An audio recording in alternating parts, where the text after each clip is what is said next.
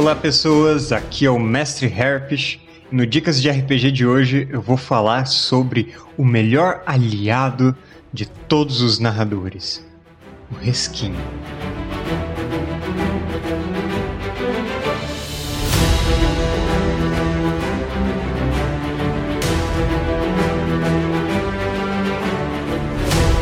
Eu sou muito adepto da filosofia do mestre preguiçoso. Na verdade, no meu canal eu já fiz uma série inteira de vídeos explorando essa filosofia de narrativa. E ela se trata basicamente de você maximizar sua diversão e minimizar seu esforço. Não parece um ótimo negócio? Então, quando você vai planejar um jogo, nós normalmente temos uma tendência a planejar as coisas demais. E mesmo se a gente não consegue planejar demais, a gente fica com aquela sensação de que, nossa, ficou faltando tal coisa.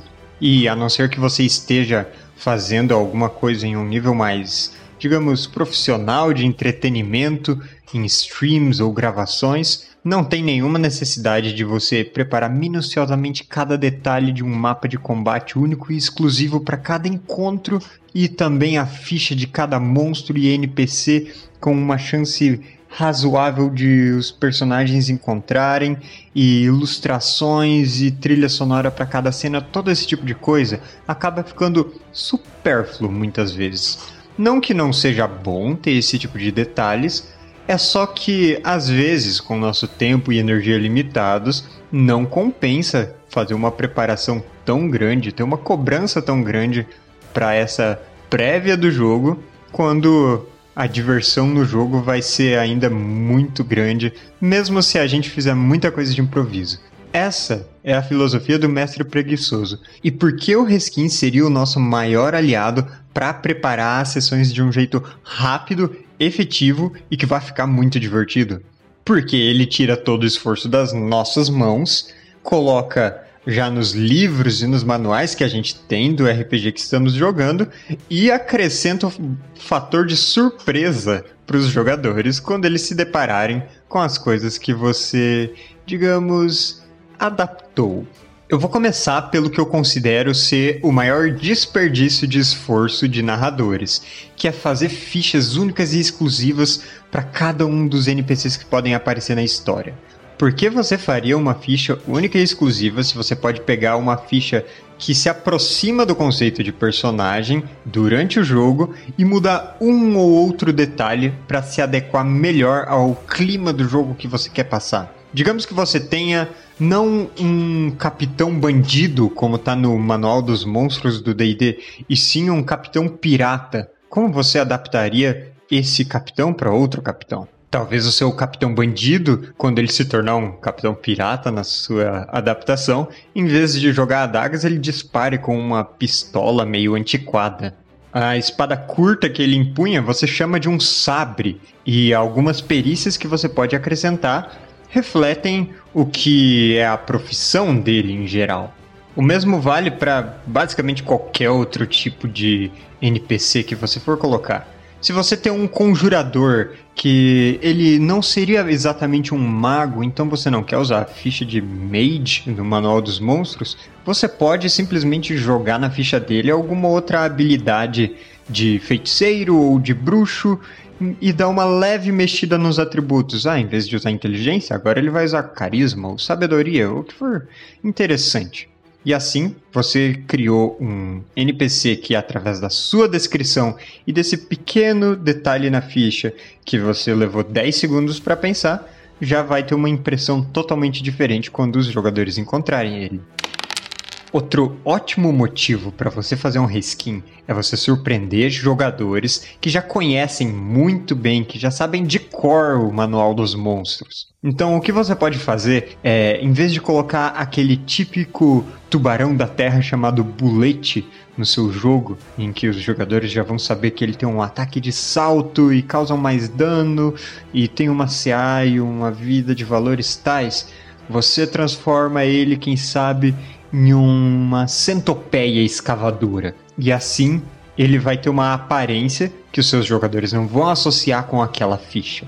Quando ele fizer um ataque de mordida, você pode chamar de quelíceras. E se você estiver se sentindo particularmente criativo, você adiciona um efeito extra, como um D6 a mais de dano venenoso em uma picada, ou algum tipo de camuflagem na terra e nas pedras. Esse tipo de coisa que vai ser aquele último detalhezinho que também é muito fácil de criar. Às vezes, quando você está fazendo um jogo de exploração de vários planos, você pode facilmente adaptar muitos monstros de uma maneira bem, como posso dizer, inovadora, que é você transforma monstros que não são elementais, bestas e monstruosidades e aberrações em seres elementais, ou em seres de sombras, ou em seres de luz, e dá uma aparência totalmente nova deles, mas no fim das contas você está usando uma ficha de, sei lá, Minotauro para representar o seu golem de pedra com um machado de granito. Você pega aquele elemental de fogo com um ataque explosivo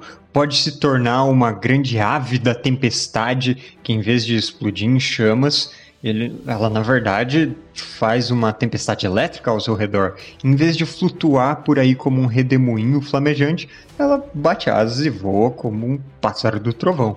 E que é um exemplo de como até mesmo os grandes narradores por aí fazem esse tipo de coisa? Confere só o reskin que o Matthew Mercer, o narrador de Critical Role, fez na última batalha, no grande clímax da sua segunda campanha, em que ele. Bom, eu não vou dar spoilers, mas digamos que envolvia bastante olhos.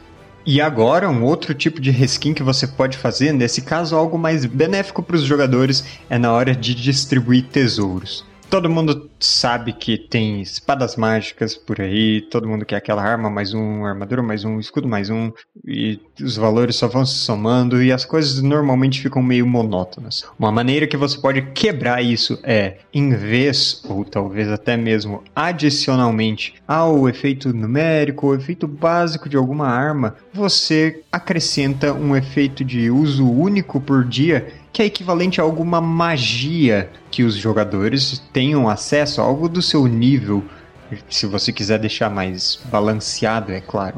Por exemplo, aquele seu grupo de nível 6 encontra uma espada mágica mais um que tem uma guarda no formato de asinhas com penas brancas. E você decide que para caracterizar melhor essa arma, ela tem escritas em celestial, e quando você pronuncia essas palavras, você ganha asas brancas etéreas nas costas, equivalente à magia de voo, com o mesmo funcionamento. Aí você, se você quiser seguir exatamente como diz a magia, você mantém a concentração, se quiser fazer algo mais poderoso, você tira, mas são decisões que podem ser tomadas na hora e provavelmente não vão desbalancear o seu jogo para o resto da vida. Para resumir, vamos os três pontos que eu falei. Para criar NPCs de um jeito rápido e preguiçoso, pegue uma ficha que já tem pronta, aproximada daquilo que você quer fazer, e adicione uma ou outra habilidade de uma classe que esse NPC teria para fazer ele adequado ao seu conceito. Para fazer um monstro de um jeito rápido e criativo e surpreendente, você muda a descrição, a aparência dele, possivelmente muda o tipo de dano e as chances são boas que você já tenha o seu monstro totalmente novo que os jogadores não vão saber o que é. E por fim, para fazer um item mágico que pareça recém saído do forno, fresquinho, você pode simplesmente acrescentar algo na descrição dele e colocar um efeitozinho de uma magia do nível que o grupo possa usar e ele já vai parecer algo muito mais fabuloso para os seus aventureiros. Ninguém vai reclamar de ganhar um item mágico com um efeitinho extra. Então é isso. Espero que essas dicas tenham sido valiosas. Peço para vocês conferirem meus textos no Movimento RPG e as sessões que eu estou sempre narrando por aí para terem mais conteúdo. E eu passo o dado para o próximo mestre.